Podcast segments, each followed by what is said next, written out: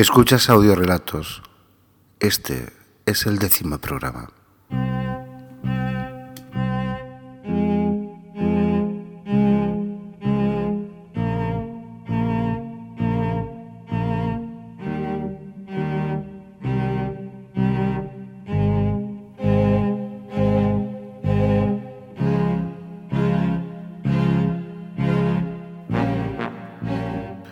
Chica se queda a dormir en la casa de su amiga después del colegio.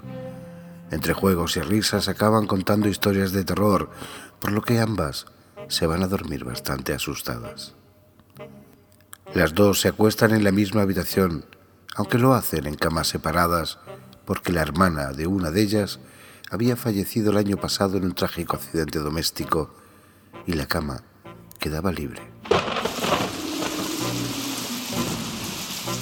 Mientras tratan de conciliar el sueño, comienza una tormenta y entre el miedo que les ha producido contarse historias de terror y los truenos que empiezan a sonar, ninguna de las dos puede dormirse. Cuando el sonido de la tormenta se hace más intenso, ambas empiezan a temblar de miedo y una de ellas asustada le dice a la otra, Dame la mano.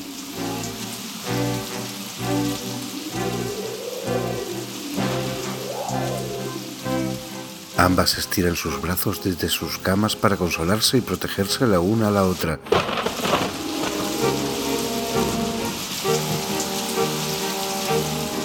Mientras se dan la mano, su miedo parece desvanecerse, por lo que finalmente a altas horas de la noche, ambas se quedan dormidas.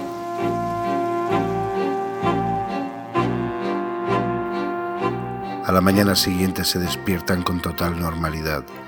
El día parecía haber aclarado, por lo que deciden salir a jugar al jardín de casa. Pero antes la madre les prepara un desayuno que ambas comparten mientras recuerdan el susto que pasaron la noche anterior. Menos mal que me diste la mano anoche. Me moría de miedo. Dijo una de ellas. Gracias a ti, amiga. Yo estaba tan asustada como tú. La madre que escucha la conversación les pregunta si han movido las camas, ya que están muy separadas la una de la otra y sería imposible que sus cortos bracitos se alargaran tanto como para que se pudieran dar la mano estando acostadas. Las dos amigas confundidas vuelven a la habitación y prueban a darse la mano nuevamente estando tumbadas. A ambas les recorrió un escalofrío por la espina dorsal al comprobar que sus manos quedaban a casi un metro de distancia, con los brazos totalmente estirados. Parece que esa noche no solo los vivos tenían miedo.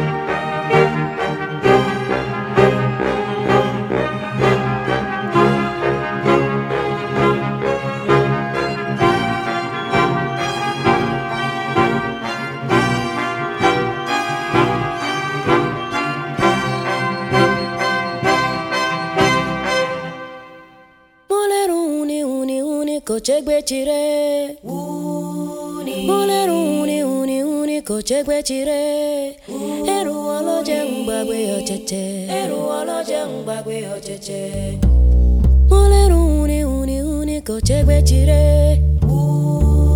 Mulere uni uni uni ko chegbechire Eru ọlọ́jẹ̀ ń gbàgbé ọ̀chẹ̀chẹ̀ Eru ọlọ́jẹ̀ ń gbàgbé ọ̀chẹ̀chẹ̀ Yeah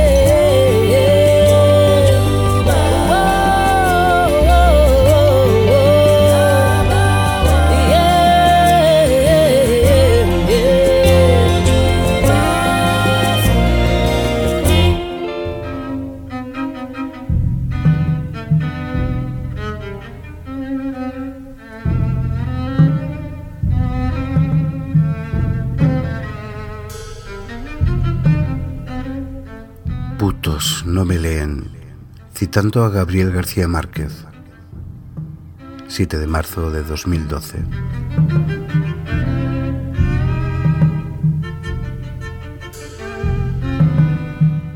Un artículo de Daniel Guzmán para su blog elmaschipotle.wordpress.com.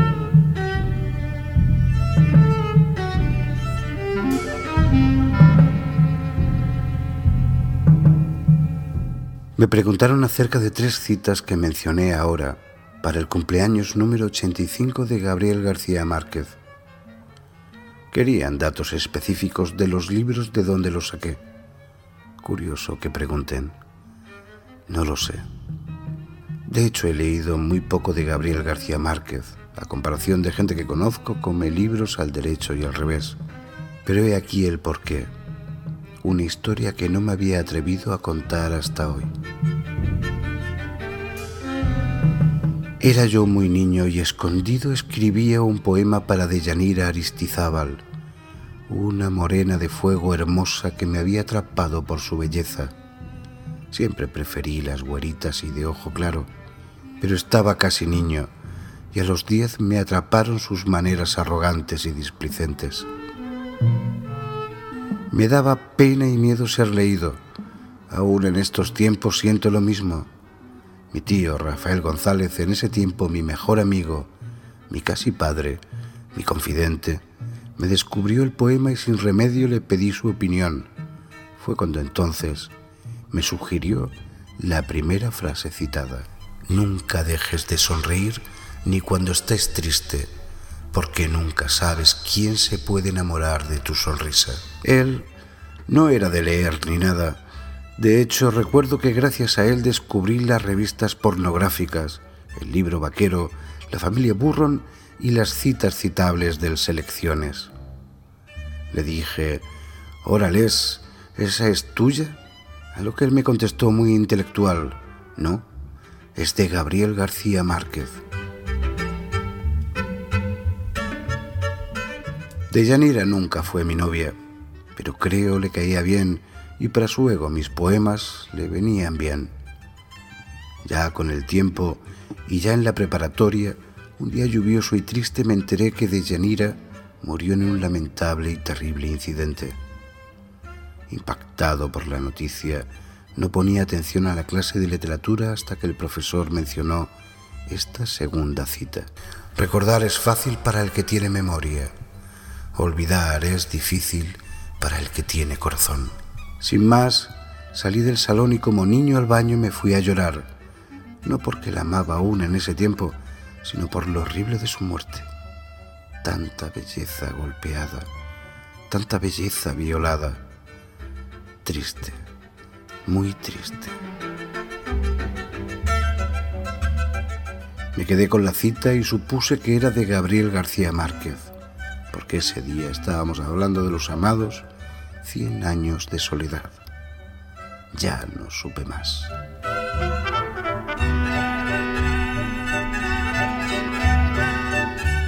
Después, con el tiempo, bendito y maldito tiempo, trabajando para compañías disqueras y de gira de promoción con un grupo español de nulo éxito en México. Platón, un dúo de hermanos vampirescos con canciones pop y melosas. Buenos tíos, me dedicaron una canción solo por ti. En pleno concierto dijeron la tercera cita. No hay medicina que cure lo que no cura la felicidad. Para nuestro amigo Daniel Guzmán, que está apoyándonos mucho y trabajando hoy como todo un profesional, sabiendo que su tío más querido está en el hospital. Terminó el concierto. Fuimos a entrevista. Los dejé en el hotel. Me dieron un abrazo sincero y un beso a los dos. Y me fui al hospital. Y no lloré hasta esa misma madrugada donde había fallecido mi tío Rafa. A veces, muchas veces, prefiero las verdades que se quedan en el corazón que las verdades de datos citas, fechas, fichas y días del autor. Yo prefiero esas cosas que te cambian, que te llenan, donde ríes, donde lloras, donde te entregas, aun cuando no sé de dónde vengan. ¿O sí?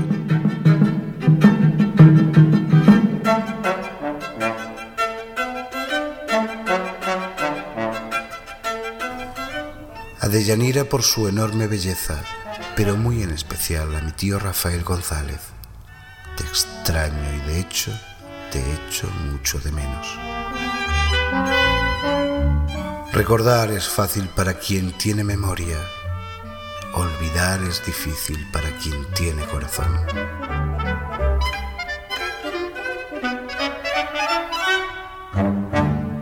A tu salud, Gabo. Feliz cumpleaños 86.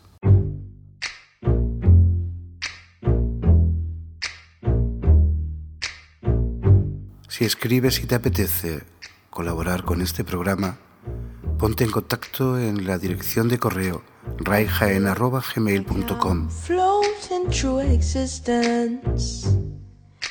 I feel like I'm leaving after time. I feel like I'm forced to break the silence. Is that a crime? También son bienvenidas las colaboraciones con tu voz.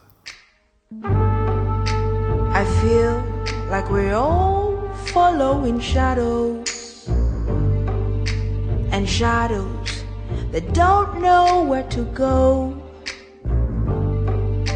I feel like I'm waiting for tomorrow while today wastes away. It's not that I don't know. It's not that I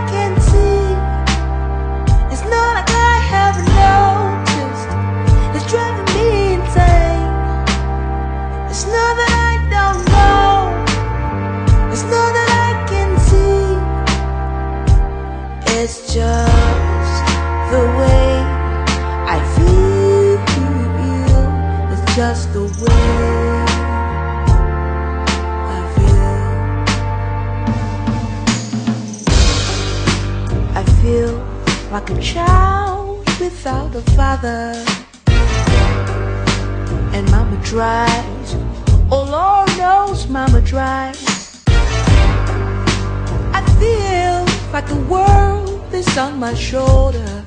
I wonder why. Wonder why.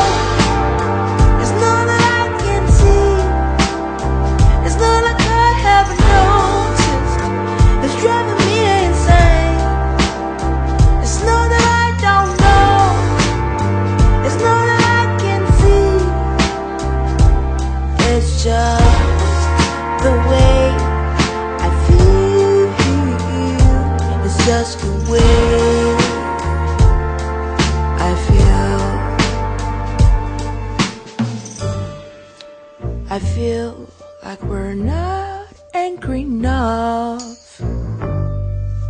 That while we wait, time's ticking away. I feel there's gonna be an explosion.